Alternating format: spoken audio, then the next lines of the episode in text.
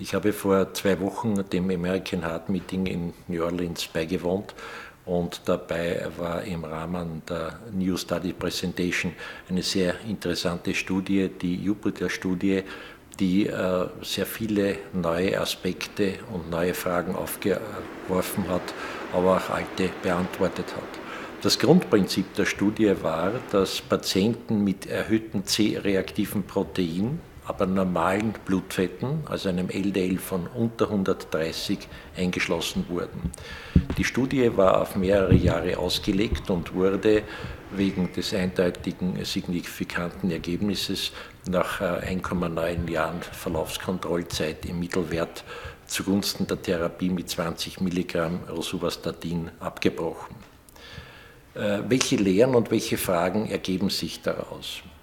Das erste, wir haben in Österreich schon vor knapp zehn Jahren die mit der Aktion Focus CRP auf die Bedeutung des C-reaktiven Proteins und die Rolle in der Inflammation hingewiesen.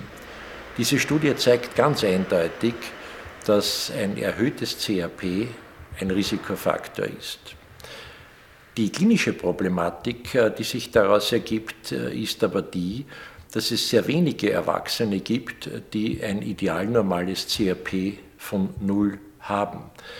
Warum? Jegliche Form der Entzündung, äh, abgelaufene Erkrankungen, eine Helicobacter-Erkrankung, eine Chlamydieninfektion, ein dicker Bauchumfang, großer Bauchumfang, äh, Parodontitis, Parodontose und viele andere führen zu einem erhöhten CRP.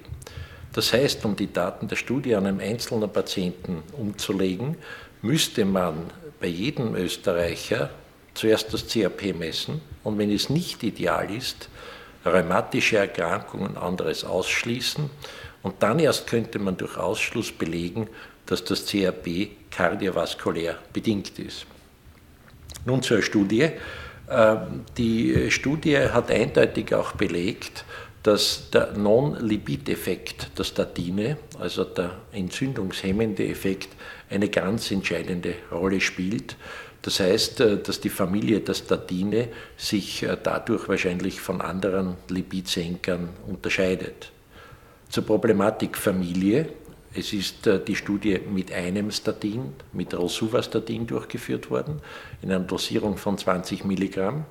Es erhebt sich die Frage, ob diese Daten auch für die anderen Statine klinisch in der gleichen Weise gelten.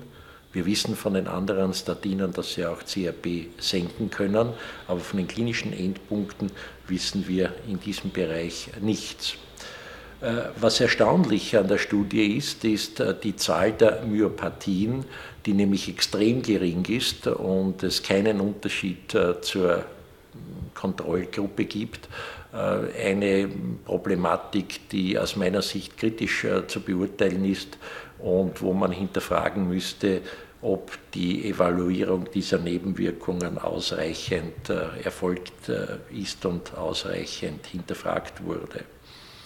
Die Daten sind so, dass das LDL um knapp 50 Prozent, das CRP um 39 Prozent im Mittel gesenkt wurde.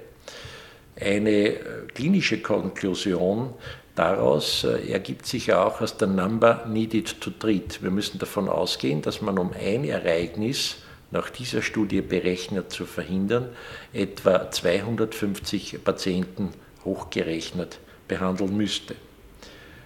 Was sind äh, prägnante Schlussfolgerungen daraus?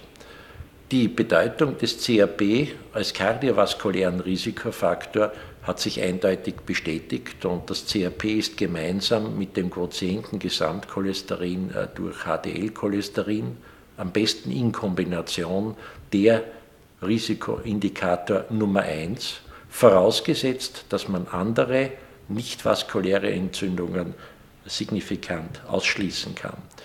Die Frage ist, wie tief mit den Lipiden noch hinunter, weil die Blutfette wurden in dieser Studie ganz gewaltig gesenkt auf deutlich unter 100. Und äh, eine Schlussfolgerung, die mir auch sehr wichtig erscheint, ist, dass die unsinnige Risikokalkulation, die von der Europäischen äh, Kardiologischen Gesellschaft äh, empfohlen wurde und auch von vielen anderen Gesellschaften durch diese Studie eigentlich, wie zu erwarten war, zertrümmert wurde. Ich kann nämlich äh, in der Massenstrategie als Gesundheitsminister sehr gut das Risiko aus den Lipidparametern für die Gesamtbevölkerung berechnen.